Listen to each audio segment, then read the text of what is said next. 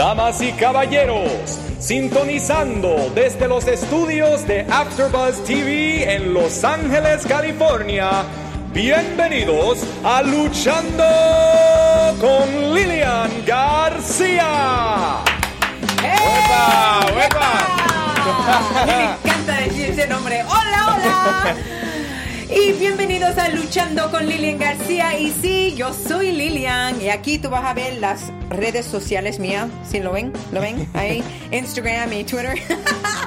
Quiero que me manden mensajes y, y, todo. Tú sabes que porque podemos comunicarnos y hablar un poquito uh, sobre Twitter, Instagram, Facebook, todo eso. Conmigo tengo. ¿Tengo a quién?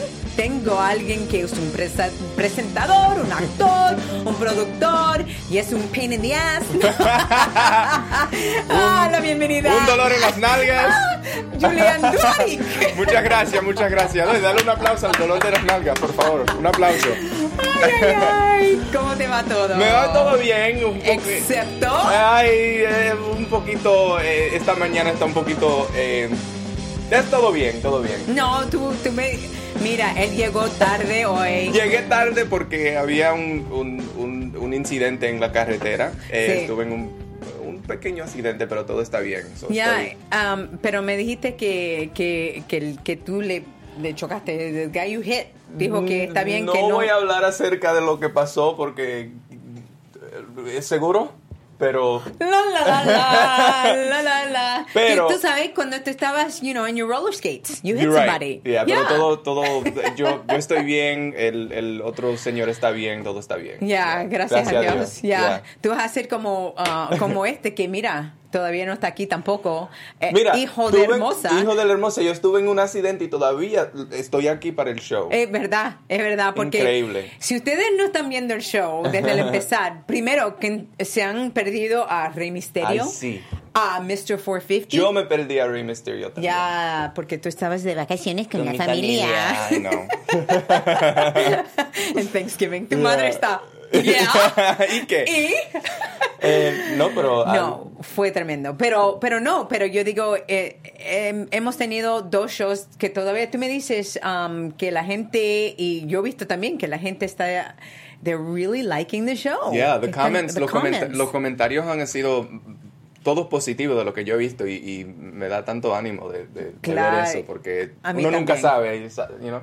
A mí también porque para mí es tan importante hacer este show, porque hay tantos luchadores y, y pues um, wrestlers que, que son de, de, España, de Puerto Rico, de Guatemala, de Perú, de México, que muchas veces como que se pierden en el mundo de la lucha libre, aquí en los Estados Unidos no en México, no en Puerto Rico, claro, pero también, como hemos hablado, este es el primer show que, que está hosted para alguien que está, eh, estaba en la lucha libre, tú sabes. Y para mí es un gran honor que, um, que lo puede traer estos luchadores a hablar con ustedes que, que dan su historia, que es algo tremendo. Sí. Y yo, yo me he estado, yo he estado... Eh, I've been learning a lot about uh, the backstories, which has been very interesting. Right. Y uno ve a los luchadores, las estrellas en la televisión, y, y yo es, lo veo como cualquier otra persona que, que, que es fanático, pero sí. eh, es bien interesante saber lo que pasa eh, detrás de las escenas y, y cu cuánto tiempo se toma para poder lograr el superestrellato. Ya, es verdad. Es, mi hermana misma, mira, ella, tú sabes que ella hizo el show cuando sí. tú estabas de vacaciones. Ella empezó el show conmigo, el primer show, que para mí fue, fue especial también porque es mi hermana, claro. Pero ella, ella me, ha visto, me ha visto a mí en el ring, uh -huh. um, cantando y haciéndole la anuncia, tú sabes, todo eso. Pero ella de verdad que te digo que no ha sido una fanática de la lucha libre que ya lo ve todas las semanas uh -huh. o algo así. Como que no, no sé, no cogió eso como yo, tú sabes. Y no, no hay nada malo con eso, claro. Pero cuando ella entrevistó a Rey Mysterio y ella lo había conocido en backstage, uh -huh. lo había visto que hacía los, you know, wrestling y todo. Ella me dijo después del show, ella dijo, wow, yo tengo un como un nuevo outlook. Un, un nuevo eh, respeto. Para sí, respeto y todo. Es un arte. La vida. Es una arte, yo pero también arte. no solamente lo que ellos hacen en el ring, pero los sacrificios, los um, la pasión Sí. que tienen.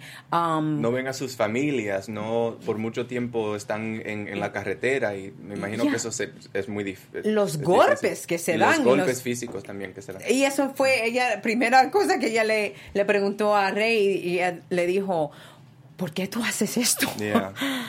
Y- Porque después de lastimar pasión. esto y esto y esto, ya. Pero es, esa es el- la, la pasión que, que tienen. Y alguien que tenemos esta noche, que yo digo, wow, que me alegro tanto que, que él va a hacer el show, porque para mí me dicen que, um, bueno, yo ya yo conozco un poco de él, pero me dicen más y más en lo que yo conozco más. Tenemos a Conan. Conan no solamente ha ayudado su propia carrera, tú sabes, trabajando duro y todo, pero ha ayudado muchos luchadores, incluyendo a Rey Misterio. Sí. Él fue que él vio a Rey Misterio en México y él fue... Hello. Ay, no me digas que se está interrupting en el medio. Yo, Ay, ¿cómo están? ¿A dónde ha estado? Ay, mira, yo estaba hablando de, de Conan que tenemos esta noche y mira quién tú vienes. No, mira lo que que tú pasó, quieres. eh, Que me perdí. ¿Te perdiste? Me perdí, sí, mira. Estaba Estás tercera Ay, vez en, la- Sí, en el estudio y te perdiste. Ya, bueno, viendo- la me primera vez lo encontró en lo más bien porque se metió aquí, pero después la... MapQuest. Sí, Entonces ¿qué? trajo el MapQuest. Vamos a ver. Ahí estaba mi carro, mi coche, ahí lo pude buscar. Ay, no lo pude estar buscando mío. por ahí, ahí, por la derecha, por la izquierda, Tú- adelante. Tú dices que está perdido. Sí, está perdido. Ah, um, hello.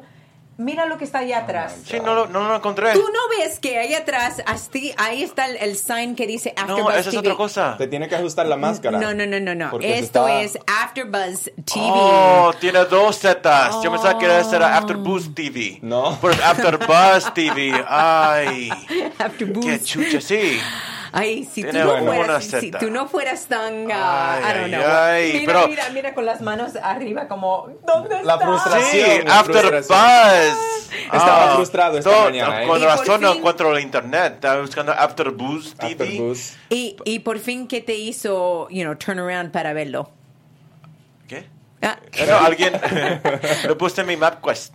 Oh, lo pusiste en el map. puse en el MapQuest, ahí apareció. Cerré, cerré mis ojos y prendí mi teléfono para el GPS. Ahí caminé nomás, ahí estaba aquí. Y un milagro más tarde, estás Ay, aquí. si tú no fueras tan charming. Qué crees que- charming es. Ay, ay, ay. Pero, simpático, ¿no? ¿ustedes vieron el, el TLC pay-per-view este domingo pasado? Ah, sí. Ay, ay, ay, que el TLC con AJ Styles y Dean Ambrose y... ¿Y ay, qué fue mía. tu, tu, your favorite part? Ay, it? pero todo, eh, todo, era, no era el primer eh, match de, de, de mesas con, con, con mujeres, pero era- creo el segundo, creo, con Alexa Bliss y Becky Lynch. Sí, y Alexa ganó. Alexa ganó, pero es tan Y emocionante. bien ganada que lo ganó también. ¿Y qué? Y bien ganado que lo, que Ya. lo ganó. Pero Ay, mi favorito fue- es las match. emociones, porque cuando lo entrevistaron después, ahí estaba llorando, dijeron que sus padres era su primer eh, show que lo ha visto en vivo en el Oh, WWE. ¿y ellos estaban ahí? Sí, Ay, qué lindo. Ay, qué lindo. Qué lindo, sí. pero ella es mala.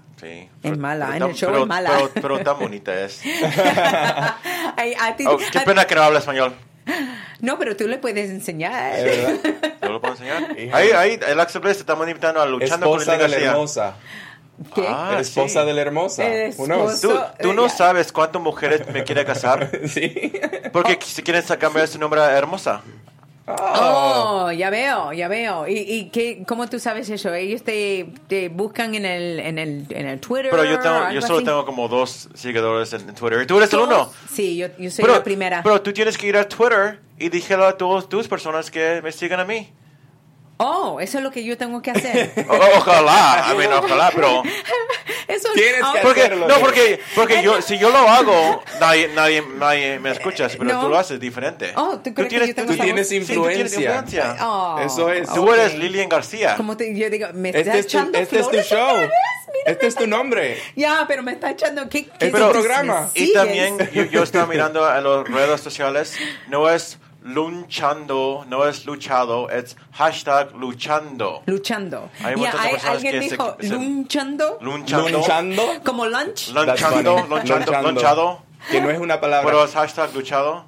luchando. luchando. Hablando de redes sociales Sí. y, y todas esas cosas, queremos antes de que nos envolvemos un poco eh, Sí, aquí, sí, sí. eh, por favor, eh, síganos en AfterBuzz TV en, la, en YouTube, en la página de youtube.com.com Uh, slash AfterBuzz TV.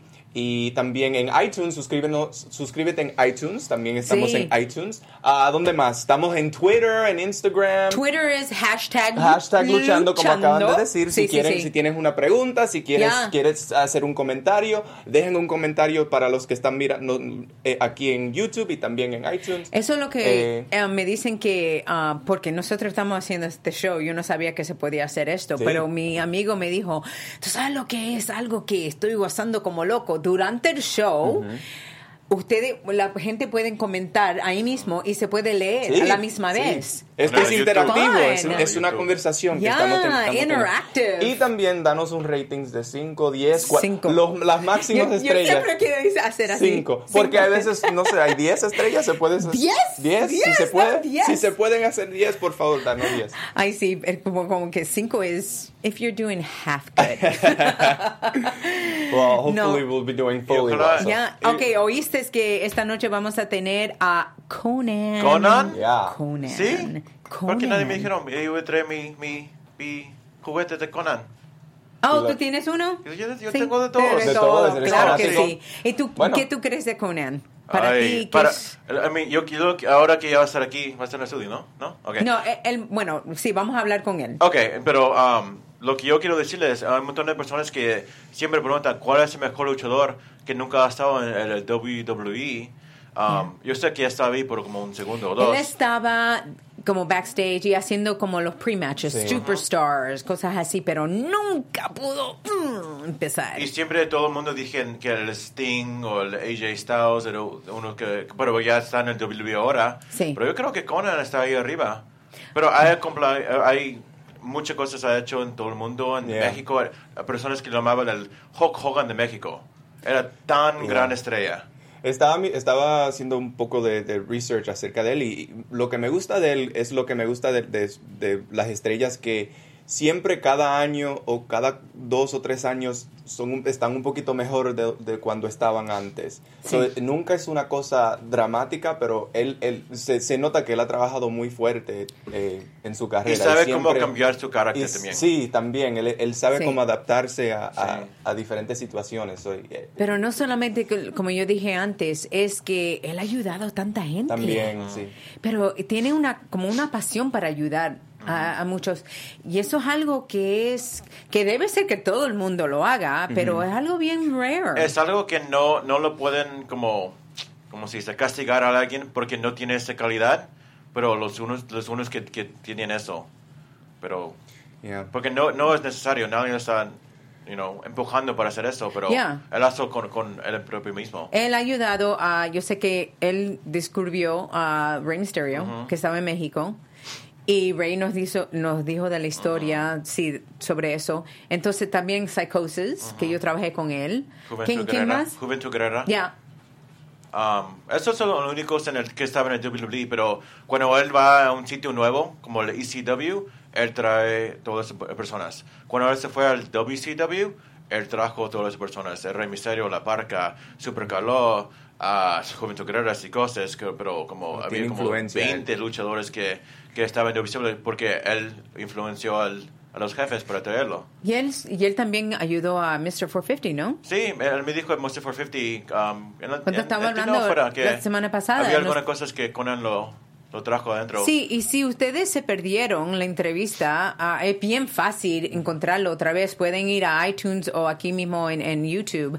um, AfterBuzz TV, y pueden ver la entrevista que tuvimos con Rey Mysterio y también con Mr. 450, que van a aprender mucho más de ellos, pero solo, y también como gente como Conan, que, que de verdad estoy, cuando él. Me dijo que sí, que él podía hacer este show, para mí fue bien especial porque yo sé que hoy, um, bueno, él, él tiene también su propio podcast y todo que, que y Tiene haciendo- muchas cosas. Y Tiene también muchas porque cosas. cuando él habla, él puro habla en, el que parte de WCW, que estaba en el NWO, cosas así, hablaba de- por su temporada, temporada en WWE por, como Max Moon. Yo quiero saber todo su telenovelas, quiero quiero ver su Triple A, Sí. los Arena México. Yo quiero saber todo eso, entonces eso yo creo que lo preguntaré. Tiene, tiene una carrera bien variada y es bien interesante. Sí. para- yeah. Sí, pues tú sabes qué, ¿por qué no lo vamos a, a entrevistar ahora? Sí, vamos. ¿Están listos?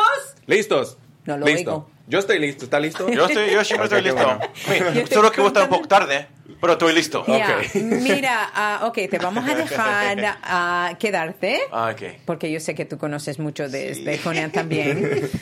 ¿Tú lo puedes soportar al lado de ti? Vamos. ¿Otra vez? Ojalá. Después, Oh, esta semana te está gustando un poquito más él. un poquito más. No me gusta que estás tarde, pero, I mean, you take the que, good with the bad. Como que estás de bueno, um, buen humor, even Es though... que estaba con, estaba con mi familia y ahora estoy acá. You know, I'm in a better mood than Okay. I was last week.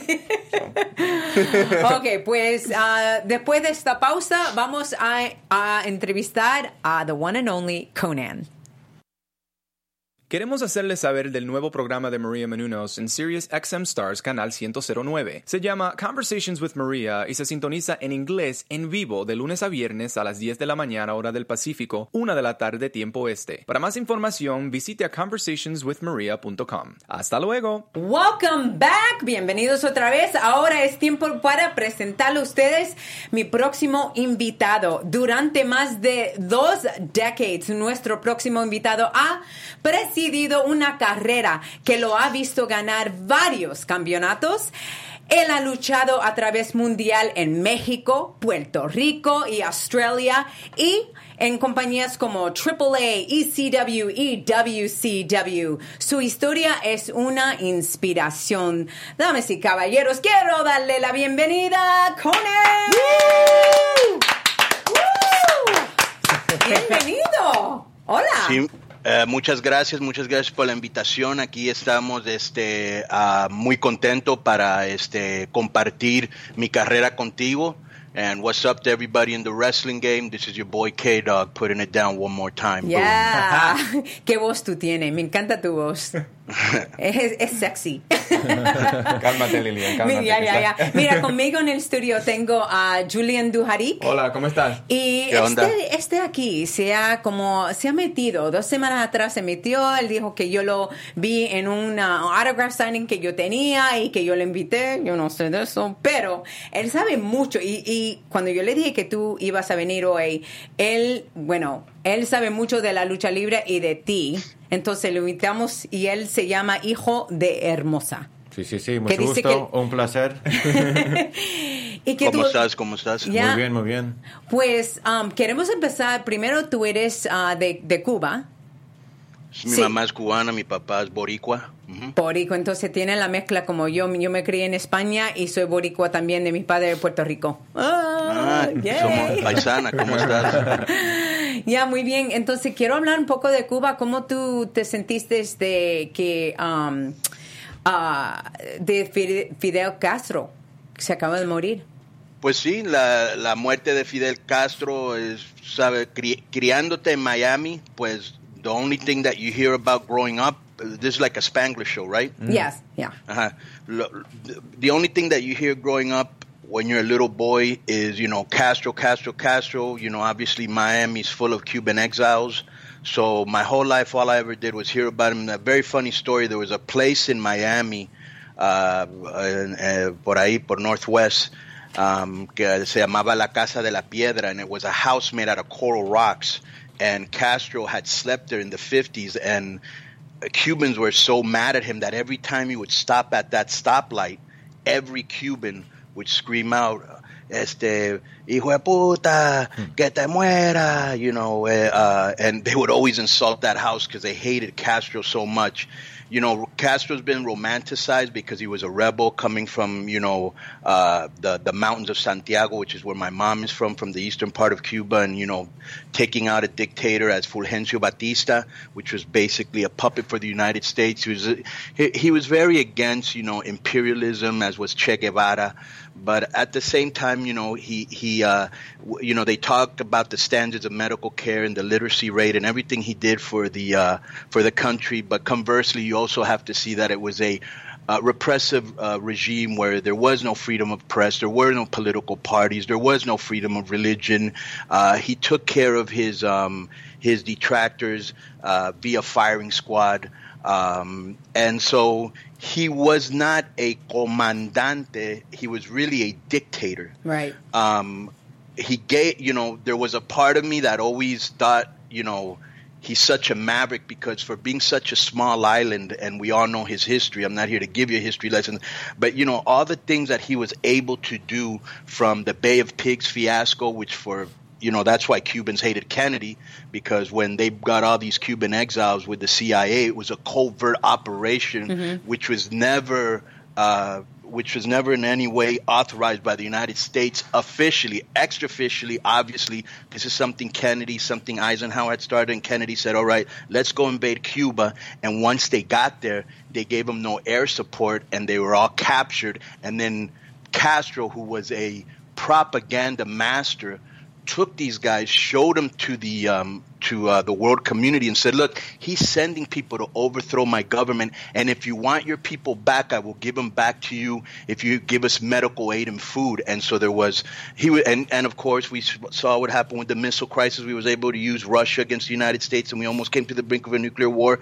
So in that essence, there was a Castro who was a maverick, a little nation who stood up to this big you know, American power. That's why he was so revered in all these leftist nations, whether it was Nicaragua, Venezuela, etc. But at the end of the day, look at look at the look, look at how in ruins Cuba is, the shape it's Yeah, in. yeah. There's so. I, I, you know, I think when people see that Cubans were celebrating, it wasn't really his death. It was now we can go back to the country and rebuild this country because as long as Castro or Raúl are there, it's not going to happen. Pero eso es lo que yo quiero preguntar también porque todavía el, ah, el hermano, el hermano está ahí. Raúl. Entonces, ya, Raúl, entonces, eh, ¿está ¿Me bien? oyes? Sí, ¿qué pasa? Uh, I'm sorry. Oh, no, that's For okay. a minute, your voice was distorted. Oh, Go ahead. You said okay. algo de su hermano. Ya, ya, ya, que todavía su hermano está ahí. Entonces, ¿qué tú crees? Porque él todavía está en poder. Well, you know, his brother's 90 years, su hermano tiene 90 años, o sea, algo así, él ya está viejo y él va para afuera también, Yeah. entonces estamos viendo gente nueva, seguro que gente que, que, que están en la cárcel o están exiliados Miami van a regresar.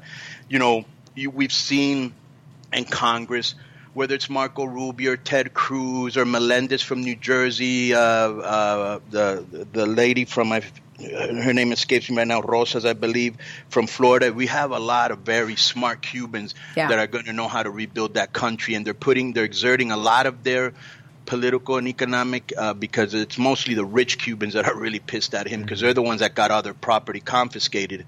A ellos le quitaron toda la propiedad, entonces este hay mucho cubano ahorita que están en, en- en el Congreso que, que van a cambiar la manera de, de- de cómo va a desenvolverse Cuba.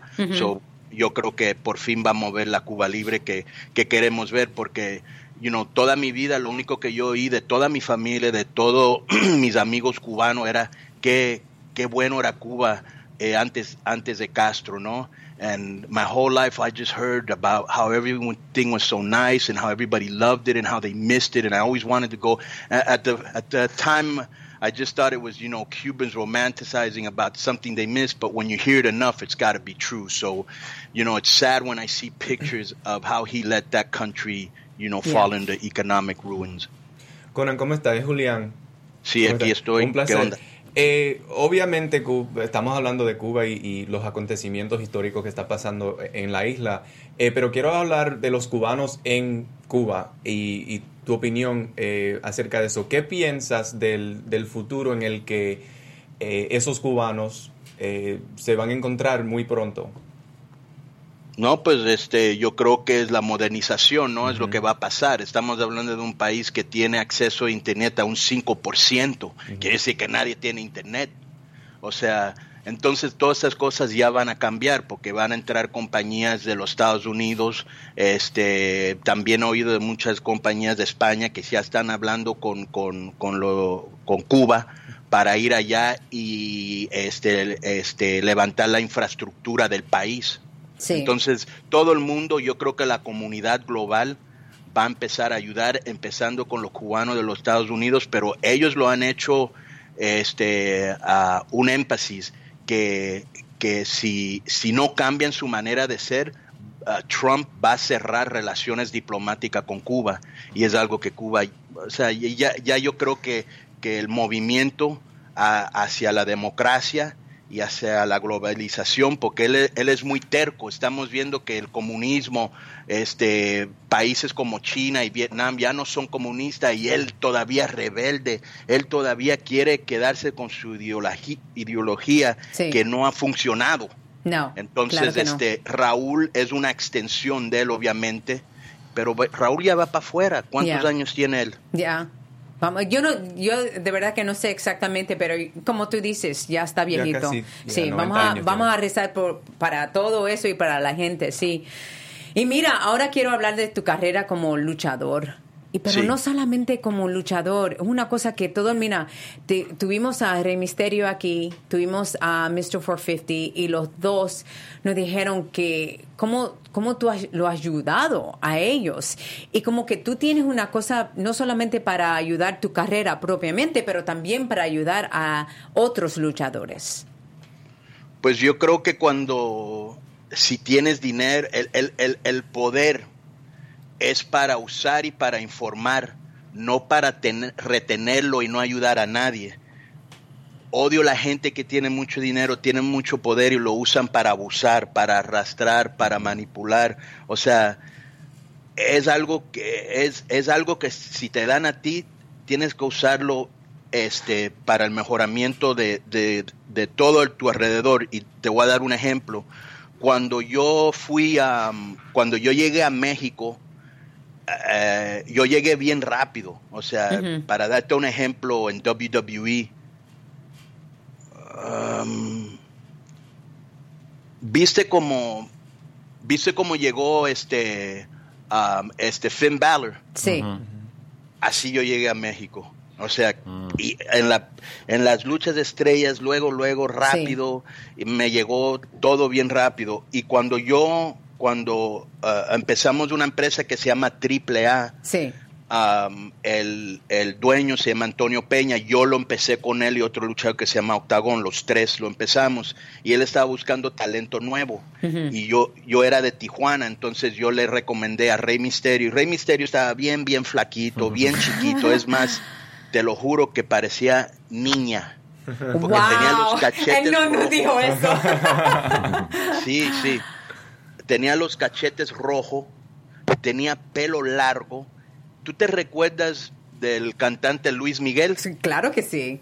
Él creía que era Luis Miguel, se parecía, se parecía a Luis Miguel, te lo juro, y se paraba enfrente del auditorio de Tijuana, Sí. cuando eran los conciertos de Luis Miguel, porque la gente que pensaba en que él era Luis Miguel y él se paraba ahí nada más para que la gente lo chuleara. Pero él era, él era este muy muy muy delgadito. Wow. Este, el pelo largo, ya, ya ves la sonrisa que él tiene. Oh, claro, sí. Y, y esa sonrisa y, y, este pero él estaba bien chiquito y yo lo traje a, a- a México y me recuerdo que Antonio Peña lo quería meter con lo que le llamamos los minis como torito Sí, oh, como torito, sí. Ajá, co- como, este, entonces le dije, le dije, güey, o sea, este, sí está chaparro, pero no es un mini. Ya. you know, Hay una Claro. gran diferencia. Sí. Entonces, este, pues lo convencí y, y- y lo mismo hice con Psicosis y con Juventud Guerrera y cuando me llamaron para ECW, lo primero que le dije a Paul Heyman, le dije, bro, you gotta bring these guys in, they're incredible.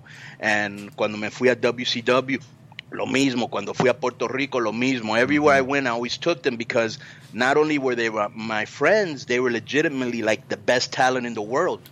You know, same thing with Eddie Guerrero, same thing with, o sea, toda esa gente, eh, y más que eran latino. You know, I've, I've helped a lot of non-Latinos too, pero los latinos eran my, my first prerogative.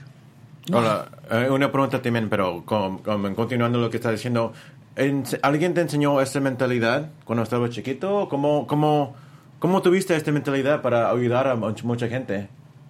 No, así soy. A mí Ajá. siempre me ha gustado ayudar a la gente y este y yo me crié en la calle.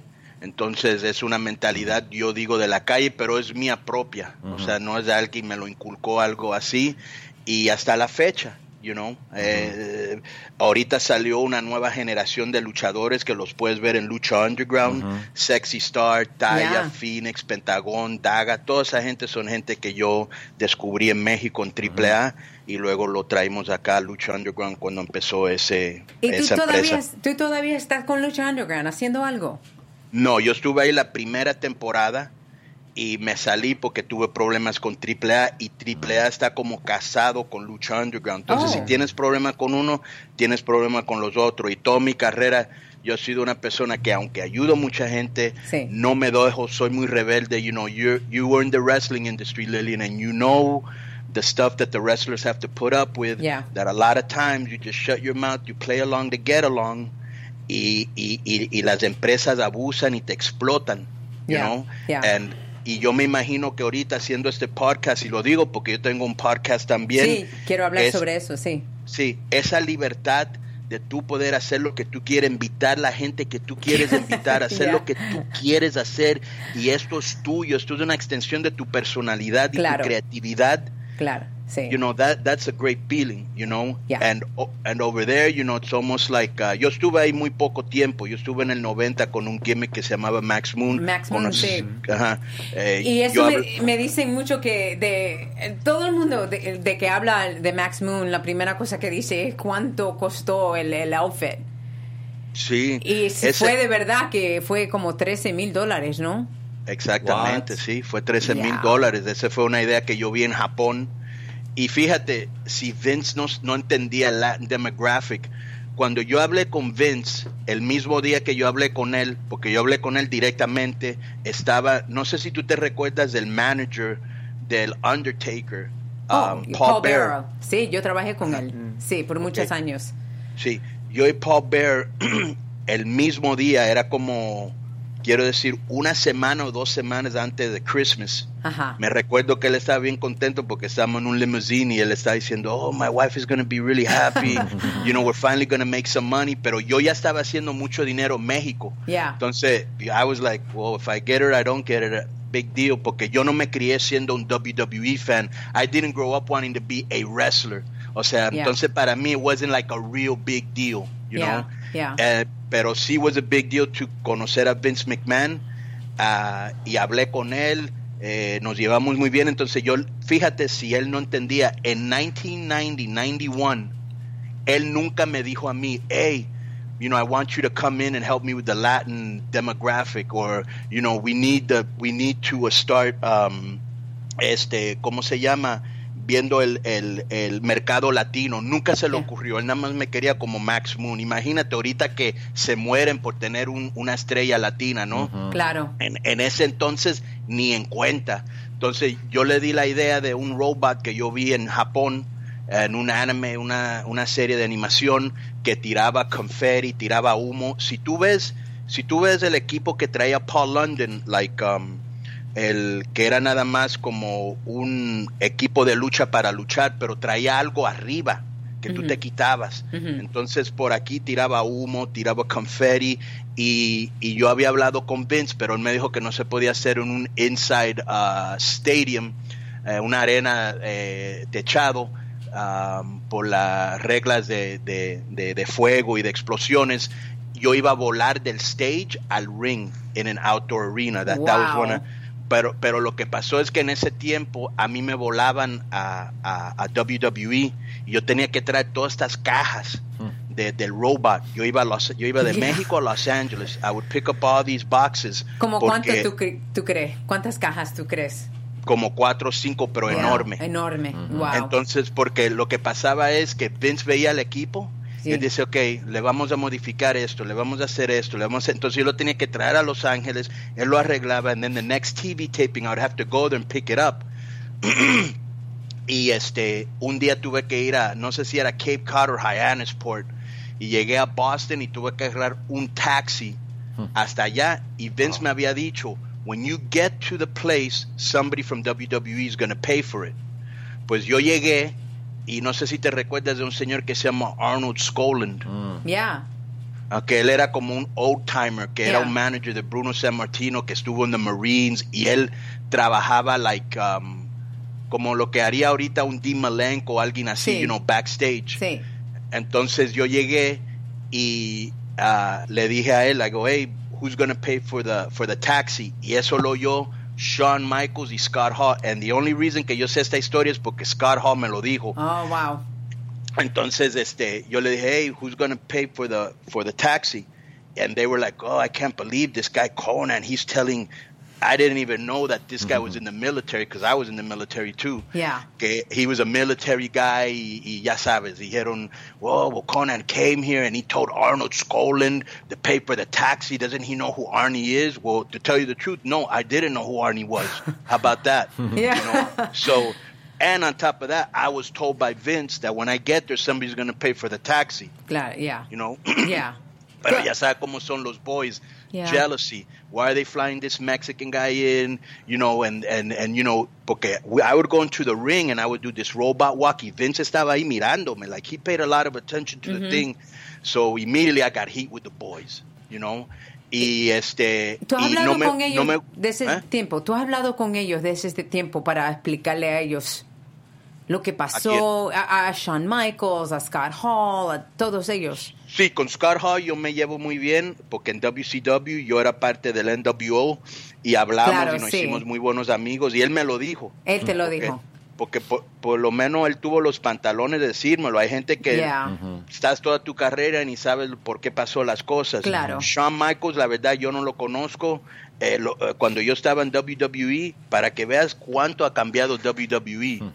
Cuando yo estaba ahí en WWE, este Kurt Hennig, que rest in peace, otro Oh, gran yeah. amigo, Yeah. este estaban en el en el baño fumándose mota y pasándoselo ahí de un Oh, my shower stall al other Sí, ha como si cambiado nada mucho. Ha cambiado es otro mundo, ¿eh? Es otro Sí. mundo entero. Yo de verdad que yo lo he visto porque yo cuando yo llegué fue en Attitude Era. Ajá. Y de ese tiempo, solamente eso fue en el 99 que yo empecé. De ese tiempo ahora es otro mundo completamente diferente. Right. I, I always look at it this way porque yo llegué de México que was un there's no other word but un desmadre and I went from en los vestidores de México Yeah. to los vestidores de WCW and it was like if you did you ever see the movie Wolf of Wall Street? Yes. It was like Yes. if you mixed Wolf of Wall Street with Animal House, hmm. and that was our ah. that was our that was our and WWE wasn't far behind because we would bump into them on the road. Yeah. we were all doing the same crazy stuff, so it was a wild time. ¿Tú lo echas de menos? ¿Esos tiempos? ¿Cómo? ¿Tú echas de menos esos tiempos? No, todo ese tiempo es parte de mi vida que me ha que me ha estructurado y me ha hecho quien soy hoy. Obviamente, como todo en la vida, tienes puntos buenos y malos, altibajos y Yeah. es como los enfrentas, pero era, creo que la mejor era de la lucha libre. O sea, todo el mundo sabía de la lucha. ¿Quién no sabía quién Claro. era NWO? Who didn't Yeah, know who was. Steve Austin? I mean, like people on the street that didn't know, follow wrestling. You know, so wrestling was at super popular. I mean, we were doing incredible business. I mean, when you think about it, it's pretty wild. But I mean, we beat WWE for like 50 something weeks or maybe even more. They'd never done that to Vince McMahon. But the one thing que Vince hace mejor que, cual, que cualquier otra persona es adaptar. Él sabe Sí. adaptarse. A lo mejor se tarda un poco, como hizo, capa- tú sabes que por mucho tiempo él no respetaba ECW. O, Ya, ¿verdad? este, Y después por fin. Ya. Right. They Wow. didn't respect the indie wrestlers. Ahora look at Kevin Owens. Ahora look at um, you know, to- Dean Ambrose. Ahora todos los indie wrestlers that they have. Por eso están teniendo un problema, en mi opinión, con Roman Reigns, porque when the fans wanted CM Punk, they didn't give it to them, and when the fans wanted Bra- Dan- the Daniel Bryanson, no se lo dieron. Yeah. So now that they want to push Roman Reigns, they're getting a backlash from the fans, and they're like, because the fans are very much more informed and sophisticated than they were before. So ahora los aficionados son como, ah, ese es el que quieres empujar a Roman Reigns. Yeah. Guess what? Boom. Quieren hacer, So- ya, quieren hacerlo el, el opposite. ¿Tú yeah. crees que la lucha libre ha cambiado por lo bueno? Porque ahora tenemos a 205 Live, te- te- estamos viendo más latinos, you know, Gran Metal League, Lince Dorado. ¿Cómo crees que ha cambiado? Sí, eso es increíble, es una mentalidad que ha cambiado. Muchos me dicen que es Hunter, que eso no es la mentalidad de Vince. Entonces, pues mis respetos para Hunter, que le está dando su lugar a los luchadores. Este, También a la sombra también eh, que está en NXT. La sombra. Pues sí, que le está dando, le- bro, NXT is full of talent. Samoa Joe, that's the real deal right there. Yo luché Yeah. con él en TNA.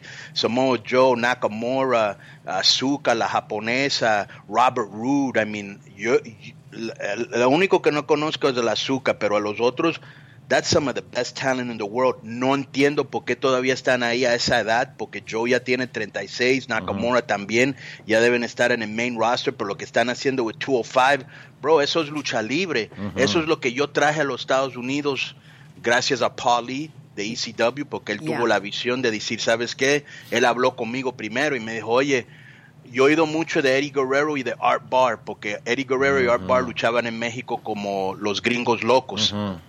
Y ellos eran mis dos mejores amigos. Y yo los presenté a ellos y los junté.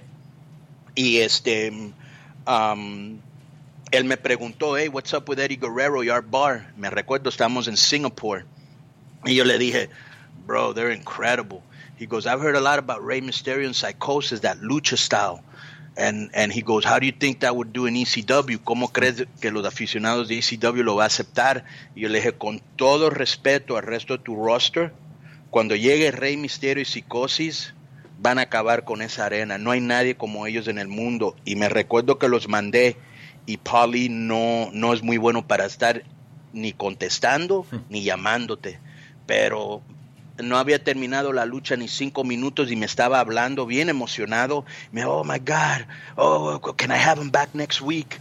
Pueden regresar, la gente le encantó. O sea, andaba sorprendido porque ellos, ellos estaban en ese tiempo. Una cosa es ser un luchador bueno y otra cosa es revolucionar un estilo. Y ellos estaban revolucionando la lucha libre. Y ahora por lo que ellos hicieron, La Parca, Silver King, este, Eddie Guerrero, Chris Jericho, con Dean Malenko, todo ese grupo de, de 97 en, en WCW, por eso ahora hay un... uh, uh, X Division en TNA, un 205, por eso hay un lucha underground, por lo que empezaron ellos. Yo me acuerdo que mi primer show, yo, yo le dije esto a, a Rey Mysterio hace dos semanas, mi primer show era el World Wrestling Peace Festival. Sí, Era en Los el Ángeles. Rey Mysterio y Último Dragón contra Psychosis en Heavy Metal, pero Ujú. un match, pero como nunca jamás he visto algo así. Yo me acuerdo Sí. que tú estabas ahí también con Jericho y Bam Bam Bigelow. Ujú. ¿Qué te acuerdas de eso, no? Sí, cómo no. Sí, yo hice una lucha con Batman Bigelow y Chris Jericho, un three-way dance. Este, eliminamos a Jericho primero y luego le gané a Bam Bam Bigelow, que para mí era algo grande para mi carrera porque Bam Bam Bigelow era una estrella internacional y se portó muy bien conmigo porque él podía decir, hey, ¿quién es este güey? No voy a perder con él, pero... Um, y me recuerdo la lucha de, de Rey Misterio, um, porque yo hablé con Antonio Peña y ese, ese eran los luchadores que queríamos mandar. Um, y ya, Rey Misterio le abrió los ojos a mucha gente, igual que en el pago por evento o en Worlds Collide. Y yo me recuerdo, um, yo lo leí o, o lo oí, algo que tú estabas bien upset cuando le iban a quitar la máscara a Rey Misterio.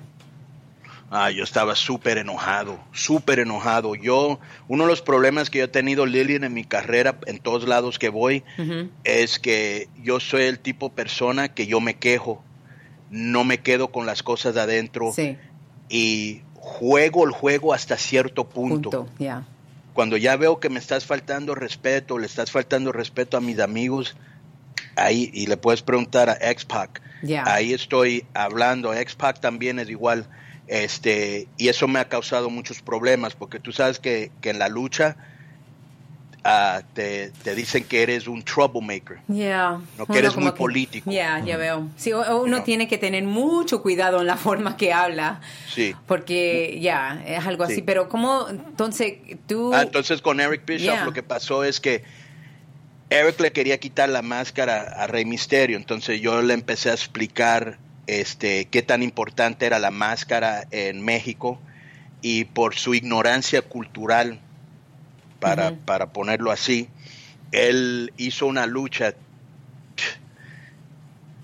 Rey Misterio contra Kevin Nash okay? Yeah.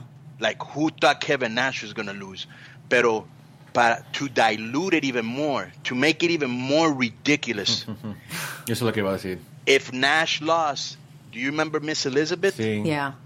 Miss Elizabeth era el manager de Lex Luger in the NWO. Sí. She would lose her hair. Oh, no. Oh my God. Yeah, why didn't you just pick the mascot to lose his m- head or something? O sea, no manches. Yo dije, ¿qué es eso? I go, Eric, I got one better for you. Why don't you do Rey Mysterio versus Juventud Guerrera? They're the same age. They're both second generation wrestlers. And they're going to match, you know, those are two of the best Yeah. legitimately wrestlers in the world. You're going to have probably a higher a pay rate, uh, a buy rate, because somebody's going people are going to want to know who lost their mask because that's how we do it in Mexico. That's how we make our money. Yeah. And it and it still works. What we do is we get two wrestlers and they do a feud for whatever, 6 months, a year, sometimes even 5 years, believe it or not. Wow. And then they finally lose the mask and it's a big deal. Mm-hmm. Right. How much of a big deal could it be to put Kevin Nash against Ray for Miss Elizabeth's hair? Wow, there's a lot of interest there. And to make it even stupider, the match wasn't even Ray versus Kevin Nash, how you normally do a match, it's one on one. It was Kevin Nash and Scott Hall against me and Ray Mysterio. Wow. Whoa.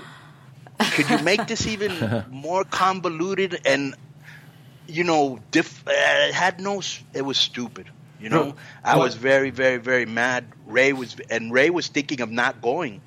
And Eric Bischoff called him at his house, and he goes, "You better, you better not even think of calling in sick or anything Wow. like that." 'Cause you're under Like he knew we were hot. Yeah. And just to show you, just to show you how much the mask, the mask means.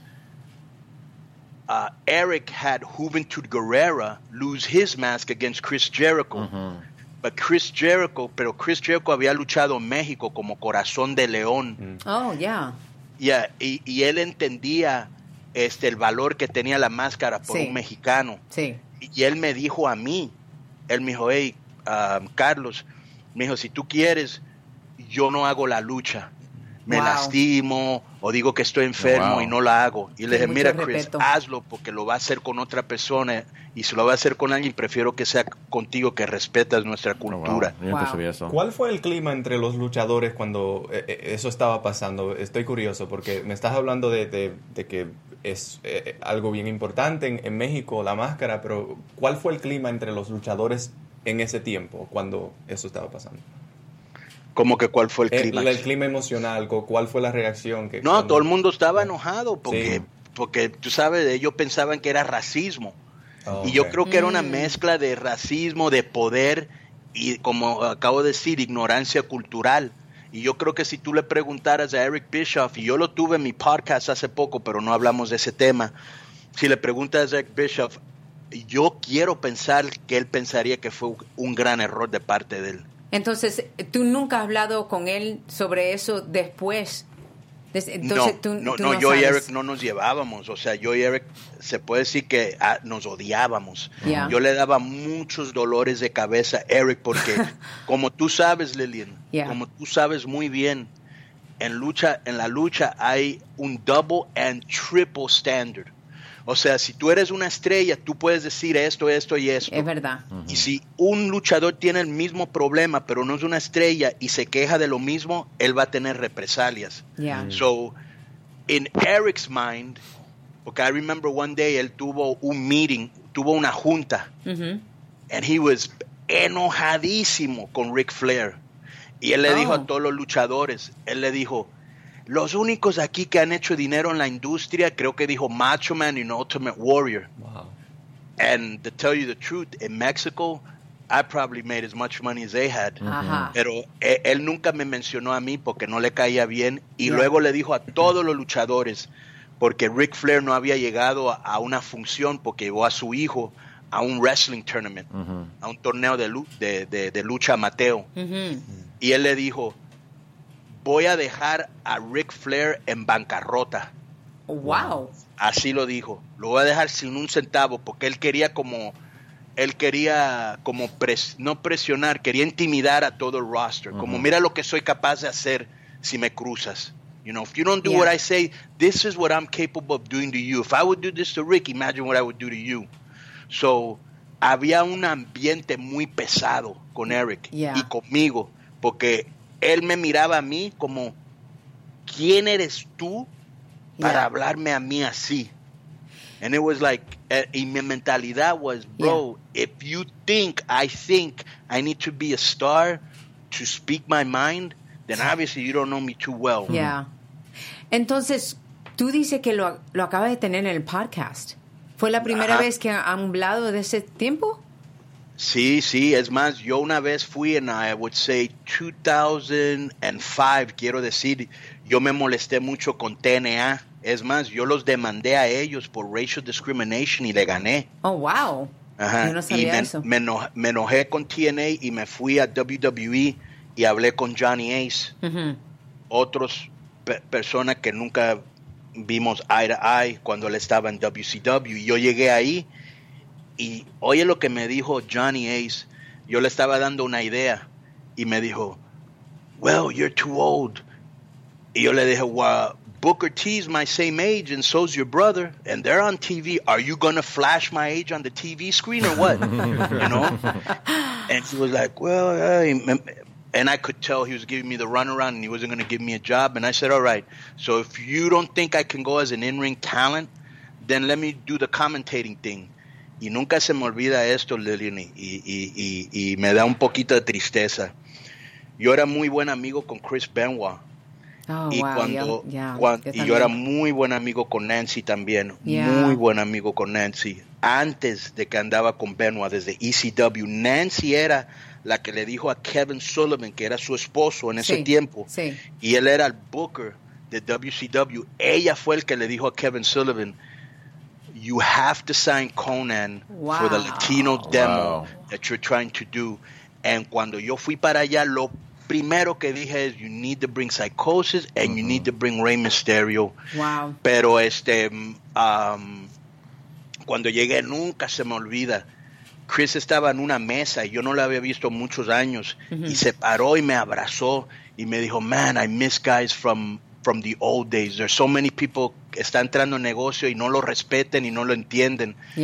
Y me recuerdo que entré y hice un, una, like a tryout con, ah, con Coach. Ya. Ah, y, y ¿Con Coach Jonathan me dijo, Coachman? y- ¿eh?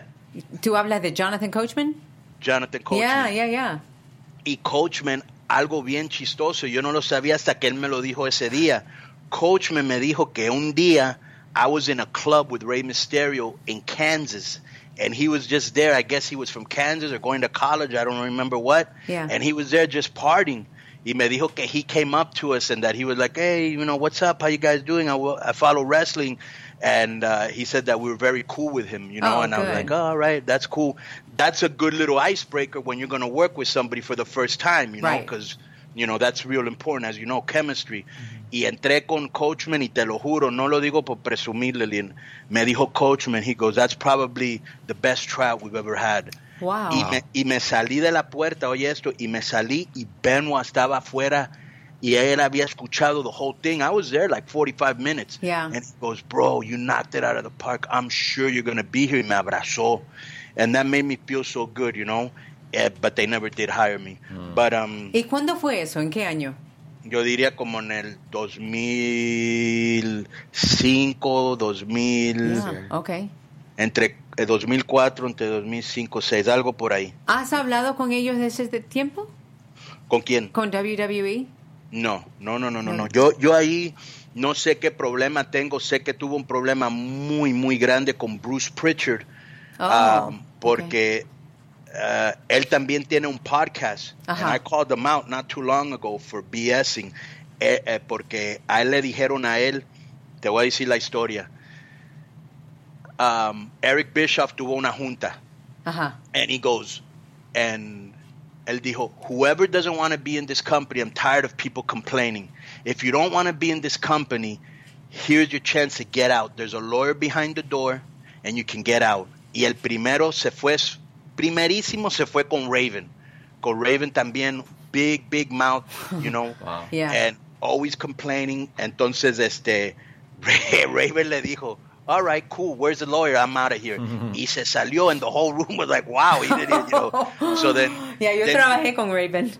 yeah, Yeah. Entonces, yeah, he he's very smart, and if you don't believe me, just ask him. Yeah. Este, uh, bro, I gotta tell you something funny he did real quick. Yeah. We went to the Donnie and Marie show. How random is that? Me and Raven. Okay. I like it. Okay, we went to the Donnie and Marie show, and Raven, this is awesome. Yeah. Raven purposely gave them bad information so he could correct them on the air. Listen to this. Wow. What? So le dice Marie, le dice Marie, a, le dice a, a, a Raven, oh, I heard that you have an IQ of 145. Y Raven le dijo, no, it's actually 155. he gave them wrong information so he could correct them on the air. And then she goes, yeah, I heard that you read five books a week. He goes, yeah, I read about 10 books cover to cover. y, me, y no lo dije, pero me daba ganas de decirle, what he didn't tell you, Marie, is that he reads comic books. Pero dije, I don't wanna- I don't want to bury this guy, you know, Wow. on TV. Yeah. Pero le dijo a Raven, Raven got out. Then he came up to me and he goes, "Hey, you know, Mr. Know It All, you know, if you don't want to be in the company, you don't have to be in the company." And I go, "Bro, wh- wh- wh- why are you getting mad at me if if Dennis Rodman just no, se me olvidó dijo un, un, una mala palabra on TV?" Ajá. He goes, "Well, I expect that from Dennis Rodman. I don't expect it from you porque yo part of my mi personaje Sí. was like a kind of like um like a streetwise guy that was always throwing double entendres, you know, and I was always Yeah. pushing the envelope. I was always saying stuff on TV that I knew Eric didn't know what it meant, but it was very risque. you Wow. know? Okay. No me acuerdo de eso. And so, you know, I would acuerdas. say, hey, toss my salad. peel peeling potatoes? ¿Qué es eso? Yeah, peel my potatoes, right. Ajá. Entonces, Eric was like, I'm not sure what that means, but I don't think it's anything good. And I sense standards and practices, or no sé cómo se llamaba, the censors. Yeah. They're saying you can't say that no more. So I would find another way to say it, you know? Yeah. So um, él me dijo, he goes, so Conan, if, uh, you know, if you want to join your friend Raven, by all means. Y yo le dije, oh, I have no problem. Just let Ray go with me. And he goes, oh, no, no. Ray staying, you're going. And I go, well, if Ray stays, I stay. And then he goes, well, if you're going to stay, I'm going to make your life miserable for you. And he did make my life miserable for me. Y me recuerdo que ese día que fui a hacer uh, el tryout para comentarista, Eric was backstage. Oh. Ajá, y, y yo fui, Wow. y, yo, y yo fui a ver a, a, a, a, a Eric a saludarlo. Yeah. Y él me estaba, like, ivadeando, o sea, Yeah. evading me. He- he no quería hablar conmigo. Y me enojé mucho. Y fui con él y casi, casi le pego en el estómago. O sea, le hice así como, hey, what's up? Y ya me dio la mano y se fue. O sea, se ve que todavía como teníamos calor y se me hizo bien chistoso. Él empezó su podcast, quiero decir, hace como cuatro meses o algo así. And Sí. out of the blue, and I don't even know why, su producer me habló a mí. Me dijo, hey, Eric wants to be on your show. Wow. ¿Y cómo fue eso? And and and I had been and on my podcast porque I've been Lillian I've been I, I I've been podcasting ya casi cinco años. Wow. Yeah. Wow. So my podcast al principio se hizo muy famoso porque yo hablaba sin pelos en la lengua. Yeah. No, I spared no no enemies. Yeah. I mean, it- it- so yo le decía a la gente, you know, I hated Eric. You know, I think if I ever meet him, there's a pretty good chance I'm gonna punch him out because I was that mad at him. Yeah. cuando me hablaron, primero pensé, qué huevos que este güey me está hablando después de todo lo que hemos pasado. Yeah. You know? Yeah. But there was a part of me that says, man, that's, you know, I gotta, I gotta put a little respect on that. So I could have ambushed him and I could have told him what a piece of shit he was. But to tell you the truth, Lillian, he came on as such a gentleman, and I genuinely felt that he had changed. That I felt there was no reason to bring that up. I love that. Wow. Yeah. I love that. ¿Cómo te sientes ahora después que hablaste con él? Can you let it go? Can you let it all that go? Yeah. Excelente. Li- Lillian, we got into a political discourse you wouldn't believe, but it was very, it was very um, respectful. If Very anybody, if anybody wants to find that podcast, where would they find it? Oh, I'll tell you at the end of the show. Okay. I'll tell you at the end of the show. Yeah. Mhm, No problem. Yeah. De, Ah, que una pregunta, hablando de la máscara otra vez. um, Sí. tú, tú comenzaste tu carrera con una máscara, ¿no? Sí. ¿Tú crees que cuando tú lo perdiste era muy pronto o crees que era el, el tiempo perfecto? Sí, la, la máscara. Yo siempre sentí, una de las razones que yo tuve mucho éxito en, en México era mi carisma, yo era muy carismático y yo sentía que no necesitaba la máscara y aparte yo quería que todo el mundo supiera quién yo era. Hay mucha gente que le encanta la incógnita de quién será, quién puede ser Yeah. y vivir y vivir su vida normal.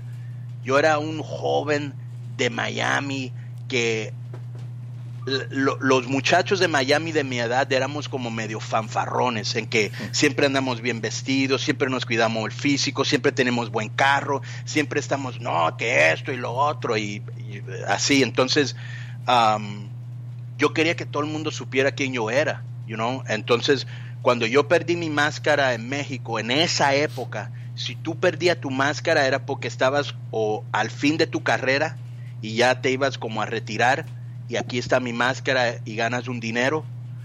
Este, pero en ese tiempo todavía si te quitabas la máscara, normalmente tu carrera iba para abajo. Mm. Entonces yo me estaba arriesgando mucho, porque yo nada más tenía como dos o tres años en el negocio, pero yo hice, pero yo hice algo que me ayudó a mí mucho, que fue lo, lo siguiente. Tú eres mexicano, Yo soy peruano. tú eres peruano, Sí. ok. ¿Tú sabes quién es el perro aguayo? Sí, por supuesto que sí. Ok. Entonces estamos hablando de una super leyenda. Yo lo que hice es, yo peleé contra el perro aguayo, Wow. pero yo y- y- hicimos máscara contra cabellera. Y en ese tiempo muy raro y hasta la fecha que una cabellera le gana una máscara. Entonces todo el mundo creía que yo le iba a quitar el pelo a la super leyenda de perro aguayo. Pero originalmente querían que yo hiciera mi tapa con mil máscaras o con otro luchador que se llamaba Caneco o con otro que se llamaba Rayo de Jalisco. Pero los tres tenían máscaras y yo sabía que si yo perdía mi máscara contra ellos, ellos no me podían regresar nada. Y ahí se iba a quedar mi carrera. Pero yo sabía que si Perro Aguayo me quitaba la máscara, yo le podía quitar la cabellera. Mm. Y eso es lo que me... Y eso y otra cosa que yo hice. Yo tenía miedo que cuando me quitaba la máscara, mi popularidad podía ir para abajo. Entonces yo conseguí un niño que yo dije que era mi hermanito. Y si ustedes ven esa lucha, es una lucha increíble, uno de los mejores ángulos en la historia de México. ¿Se puede ver todavía en ¿Eh? YouTube o algo? ¿Se puede ver? YouTube, Conan, máscara contra máscara contra perro aguayo. Ok. And, um, y, y lo que hicimos fue que yo subí un niño que estaba vestido del grupo Bronco. En ese tiempo en México el grupo Bronco era eh, súper popular. Y ellos un, they had like a, like a cowboy outfit with fringes. Ujú. So he had a little cowboy outfit, his little cowboy hat, and yo le dije a él, si yo pierdo la lucha, ¿llorarías? Y él me dijo que sí.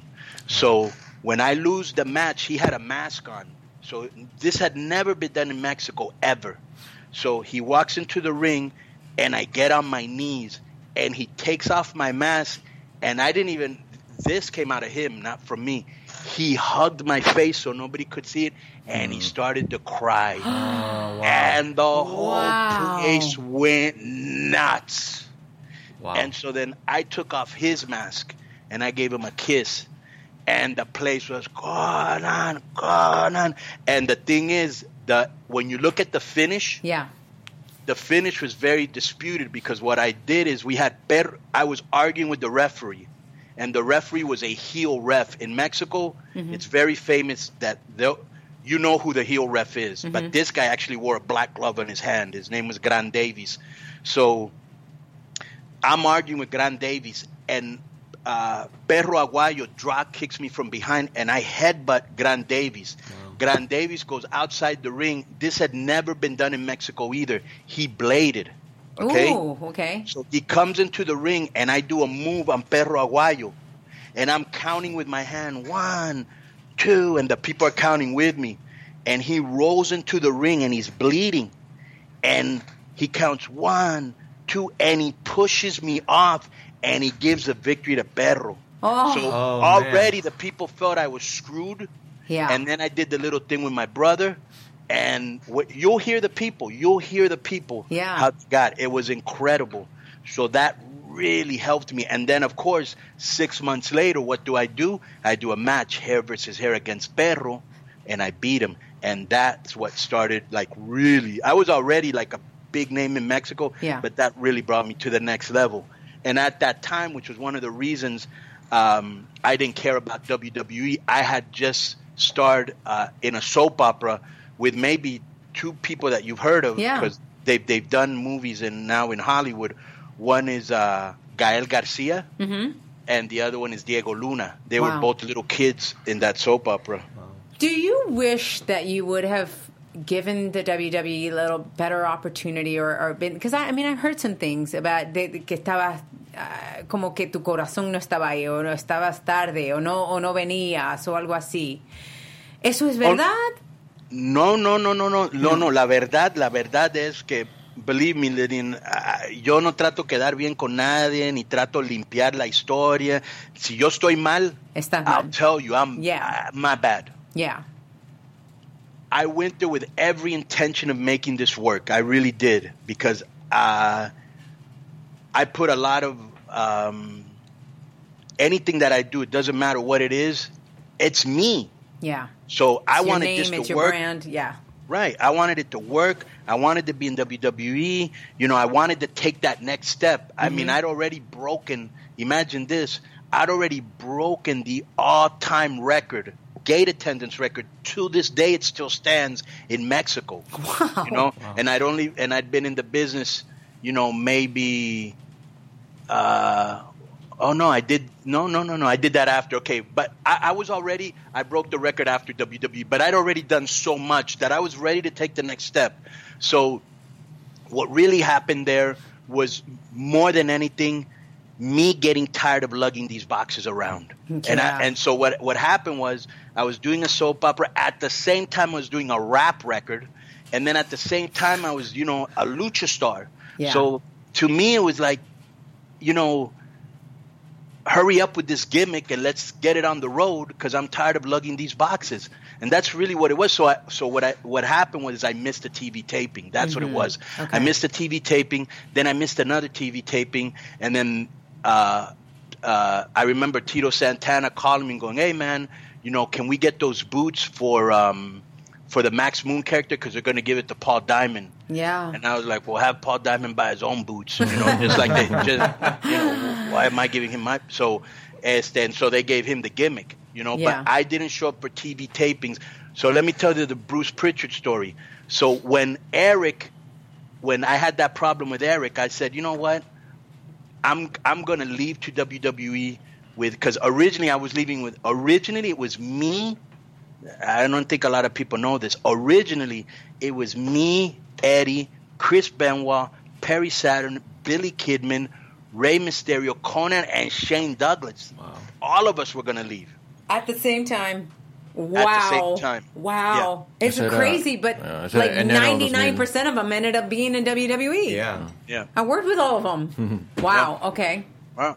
And so we were all going to leave because I remember, you know, uh, uh, we all had problems with Kevin Sullivan. That was one of our main things. We all had problems with Kevin Sullivan. So we were like, all right, Kevin Sullivan's going to stay here, and Mike Graham is here, who Mike Graham didn't like any of us, you know. And it was funny because he would always call Ray, hey, short shit. And I was like, bro, you're uh, only a little bit taller than Ray. Yeah. And he would say it in such a disparaging manner. Right. And uh, entonces este, nos íbamos a ir todos juntos. Sí. And then finally I called, Eddie was the one that told me, hey, call Bruce. So I called Bruce Pritchard, who I already knew who he was because when I was there as Max Moon, he was there as Brother Love. Yeah. Yeah. And I remember him telling me, "Oh, I'm from Houston, and I know about lucha, and ah, that's pretty cool." So when I call him, I'm thinking, "Oh, he's gonna remember who I am." So I called him and I go, "Yo, this, you know, Conan, I'm having problems in WCW." You know what he told me? what? He goes, "Send me a tape." Send you a tape? Are you? First of all, you know who I am, and second of all, do you not watch Monday night? You know, you're not watching the competition. Yeah. And entonces, este, so I remember that, um, that, uh, que Chris Jericho me habló Sí. y me dijo, did you call, did you call Pritchard? And, and I go, yeah.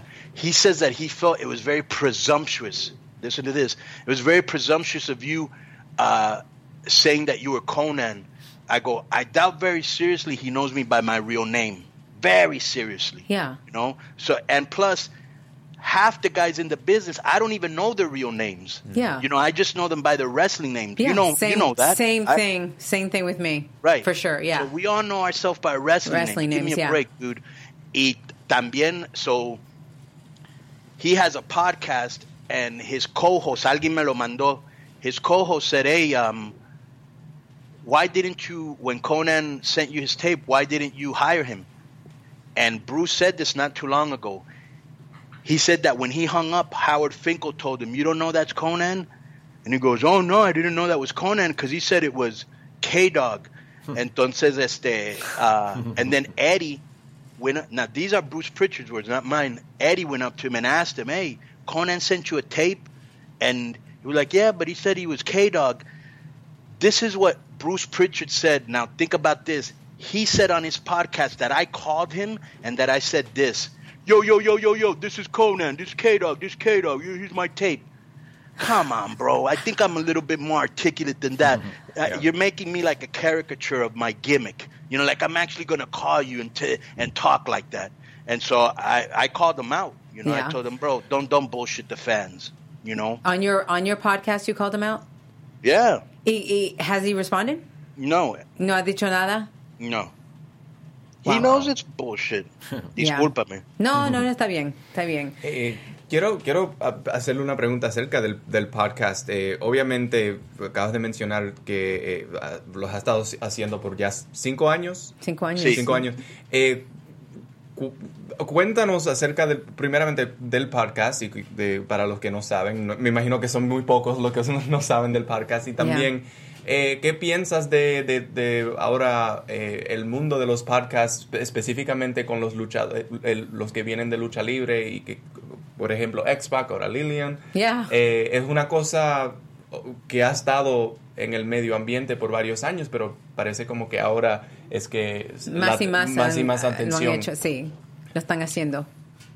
Pues originalmente hace como quiero decir cinco años, este, yo hice una entrevista en un podcast para un muchacho que trabajaba para, para um, WWE, a lo mejor tú lo conociste, Lilian, él era, él era un writer que se llama Court Bauer. Yeah, yeah, Ajá. yeah. Entonces, Court Bauer nada más había hecho como unos dos, tres episodios y él me invitó. Pero como te digo, como yo no soy como la mayoría de los luchadores que son, y, y no hablo mal de ellos, cada quien es muy diferente. sí. La mayoría, when they're on a podcast, they're very diplomatic. They're worried about their public image. They're worried about not getting heat with WWE because they want to get work there when they're they want to get into the Hall of Fame. They're worried about getting heat with TNA. So it's a very sanitized version, you know, and and they're not keeping it 100, you know. So yo entré ahí, yo empecé a hablar cosas que nunca se habían oído en la lucha, historias que nunca se habían oído. I spoke what I felt, Yeah. really. Yeah. And we we got a and so he goes, "Hey man, you know, the people really liked your your um, interview." Because when he told me it was a podcast, I thought it was a radio show. You know, I didn't even know what a podcast was. I'd never even heard of that word, to Yeah, tell you the truth. yeah. So, este, so he said, why don't you do your own show? Entonces yo dije, all right. So I started to do my own show, and we really got a real good, a real good underground, um, uh, ¿cómo se llama? Movement, following. Following. Yeah, that would Yeah. be the correct word. To the point that we started to do a show in in WrestleMania called Wally Mania, which was the rapper Wale Yeah. Oh, really? do a concert, but before that, we would do like a podcast with with a live crowd.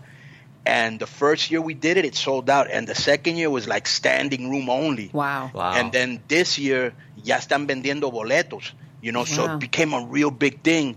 But what happened was is Jericho, who I've known for probably, I don't know, 20, 25 years, Yeah. este, in WCW, we always hung out backstage and we were always trying to make each other laugh. So, este, él me habló y él me dijo, oye, yo tengo, uh, I have a podcast. I go, yeah, no, I interviewed you on my podcast before you had a podcast. Like, hello. Yeah, right. yeah, sí. yeah, but he was in a lot stronger platform. You know, mm-hmm. Yeah. podcast one, just like AfterBuzz. A lot of it is platform, Lillian. Yes, it Doesn't is. matter how smart you are or what you have to say. If nobody hears it, Of course. what's the difference? Of course. It's the same So- thing versus E- WWE versus an independent show. It's the same thing. right. Yeah. So it was very hard for me to leave because I grew up with MLW and I kind of helped them get to where they were. But at the end of the day, it was really a money issue. Mm-hmm. And don't say, uh, you know, Chris goes, man, I've been listening to your shows. I really dig them. You know, you have a different voice. So would you come on to? Um, they're going to give me my own network, the Jericho Network. Oh. Okay, Adam This Carolla did the same. Huh? ¿Esto es nuevo ahora? Tú estás...? Yeah. Yeah. Mhm. Yeah, Okay, I left listen, wow. MLW and I joined the Jericho Network. Wow. Yeah, because Jericho does incredible numbers. He's like at one point he was like one of maybe I think he was the most listened to podcast. It might have been last year. O sea, he does really good Wow. numbers. Él y JR y, y Y Steve Stone Austin, Cold, sí. they do some really wild numbers. And entonces, este, what he did is Adam Carolla. You know Adam Yeah, Carolla. Yeah. yes. Being in LA, how do you not know who? he Yeah, is? Yeah. exactly. It's the Yeah, podcast he's- king. Yeah. Right. He's everywhere. So basically, he became so because he was in the podcast game in the embryonic stages too. So when he went to renew his deal, he said, "Give me my own network." Mm. So he has I don't know how many shows he has now, but he has a lot, and every show he gets a cut of. Wow. Okay. Yeah. So when Jericho went to redo his deal, he said, I want my own network. I want to do the Adam Carolla thing. So I was the first show. Very And good. thank Wow. God we're doing really, really good. And uh, and then he did another show on these like comedy guys. I really not sure who they really are, but they're like these comedy guys. Yeah. And they're called Tiger Team Awesome. Sí, sí Yeah. conozco a Nick Mundy, uno de los comediantes, bien funny. Okay, ¿tú has oído el show? Sí, sí, con Nick Mundy y otro, otros, pero yo soy amigos con Nick Mundy. It, it's pretty funny. Okay, so it's like a comedy show. You know, Chris is big into comedy. Yeah. Entonces, the next show se llama Killing the Town, que es dos luchadores. Uno se llama Lance Storm Oh, Lance, yeah. yeah, y el Claro. otro se llama Cyrus. Entonces, a, a- a- a lo que voy es, ahorita mucha gente está haciendo podcasts because Sí. A, it's very easy to do. But at the end of the day, it's like anything else, Lillian. Um, it's like a, it's like you can go on TV and there's hundreds of channels. Yeah. Hundreds of channels. Yeah. The cream's always going to rise to the top. You have to have a di- if if you ever hear my podcast, Yeah. I guarantee you, I guarantee you, there's nothing like it on the air. I made a I made a very conscious attempt to make sure mine didn't sound like everybody else's. Right. You have to do something different, you know, and you have to and the cream's going always going to rise to the top and you have to have a unique voice that people want to tune in to listen to what Absolutely. you have to say. And because you know, it's good to have guests. They're always going to bring eyes to the product. But at the end of the day, you're selling yourself. Right. You know, and if they like Lillian Garcia, if they like your show, they're going to love it even more when Rey Mysterio comes on. Because Yeah. I like Lillian. And now she's going to talk to Ray. Yeah. That's a win-win right, there. Right, right. You Yeah. know? So, uh, you know, uh, and that's really what it boils down to. You know, you got to make your show always interesting, and that's what I do. You know, I'm entertaining when I'm on the air. It, I'm either informing you or I'm making you laugh. My show, there's a lot of comedy. Yeah. So I'm either informing you or I'm making you laugh. Well, I know one thing. You are definitely an entertainer because you're an entertainer not even just on camera. Uh, Yeah. You're off camera too. I mean, you just have a really big spirit, and I, I really I could talk to you for hours. De verdad. Yo sé, yo, yo sé, mira, la, la razón que yo quería hacer este show en español haciendo luchando, porque yo tengo el otro que es Making Their Way to the Ring, que es la historia de cómo los luchadores llegaron al ring. que muchas muchas veces la, la historia no, no lo saben, pero yo digo desde pequeños, tú sabes. Pero yo de verdad que no creo que hay una un platform para los luchadores, tú sabes, los wrestlers, en- en- la gente que hab- habla en español en este en este esta carrera. Sí. Que, que hay un sitio porque hay tantos y tantos luchadores y muchas veces los latinos como lo como que van son los últimos Yeah. que uno oye. Want me to give you? Want me to give you a, a, uh, some data that's going to blow your mind? We Yeah. are 17 percent of the United States population, and we have four percent representation on TV. There you go. There you go. Y por eso that's why we're doing the show. For sure. Yeah. No, pues qué bueno, qué bueno que eres una latina apoyando a latinos, igual que he hecho yo. Este, a ver si en un futuro eh, me haces el honor de venir al show Oh, me encantaría, me encantaría, sí. claro, porque yo creo que también la gente quiere oír la voz de una mujer. Tú Sí, sabes, el oh, perspective sí. de una mujer.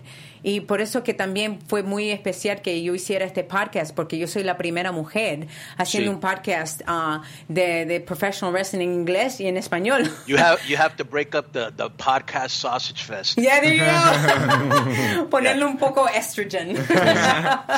Nah, pero Pues- you have a bubbly personality, incredible smile.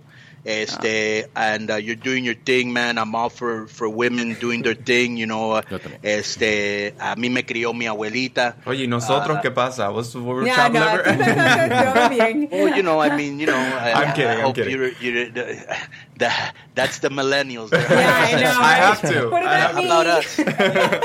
I don't think you guys have had it as tough as women in our business. No, I can definitely guarantee not. you Oh that. my God. Definitely not. Este, Yeah, uh, the, the but, stories uh, I have. God bless you, Conan, Lillian. You know, you were in you. WWE, and I, and you know, you know, you know how tough working there can be. yeah, it's this whole business. This whole Yeah. business, whether you're WWE, WCW, AAA, anything, it's it's hard, but it's worth it. Lo que it's yo- Yeah, worth oh, it. yeah. You you do make a lot of great friends. That, you know, the one thing that I miss about the business is the fans Yeah. and the boys. yeah, yeah, for sure. Lo Nothing like hacer- our wrestling fans, and nothing like some of the unique, beautiful personalities you meet in this sport. Whether it's Rey Mysterio, who's a gift from God, whether it's my boy X Pac, who's there. Yeah, Uh, I lo- I've been hanging out with him so much. Oh, he's a beautiful human He being. is. I mean, beautiful.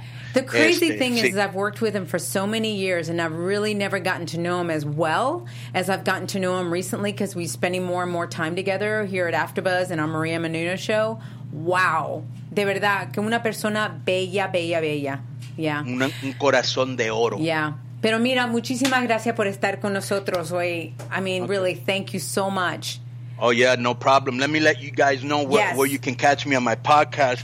My podcast is on Podcast One, Mm-hmm. the Jericho Network. It's called Keeping It 100.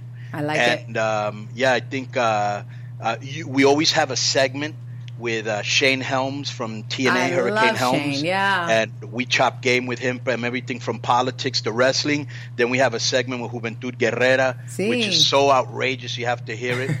este, and uh, and we always have guests on, you know, and we always just do our thing. So if you want to hear a podcast where we delve in everything from pop culture to politics to um, wrestling to uh, current issues, keeping it 100 with your boy Conan. Oh, and my co-host Disco Inferno and uh, our producer Kevin Gill. That's great. ¿Y, do- y dónde te encontramos en las redes socia- sociales? En las redes sociales estoy en um, uh, Conan with a K, K-O-N-N-A-N 5150, 5150 en Facebook y en Twitter. I'm very interactive. If you if uh, you holler at me, boom, I'm gonna holler right back. Wow. Pues muchísimas gracias y no puedo esperar para yo estar en el show contigo. Sí, Lilian, tienes una invitación. Gracias. Este, saludos a- a- al, al amigo de Perú. Saludo al otro amigo. ¿Cómo, cómo, cómo se llama otra vez? Julián, de la. República Dominicana y de, de Egipto. Ah, eres de la República Dominicana. Yo he ido a, a la. República Dominicana tres veces. Ay, qué Hay bueno. muchos dominicanos en Miami. Tengo muchos amigos de la República Dominicana. Me encanta su país. Ay, gracias. Sí, cualquier Gracias. día que vas, estás en Los Ángeles, ahí nos ven a nosotros. En Ya. el estudio, por favor. Quisiera. Sí, Ok. sí, sí. Ok, mucho besito. Adiós. Adiós, Ok, gracias. Gracias. Mucho gusto. Ok, bye. Bye. Bye. ¡Wow!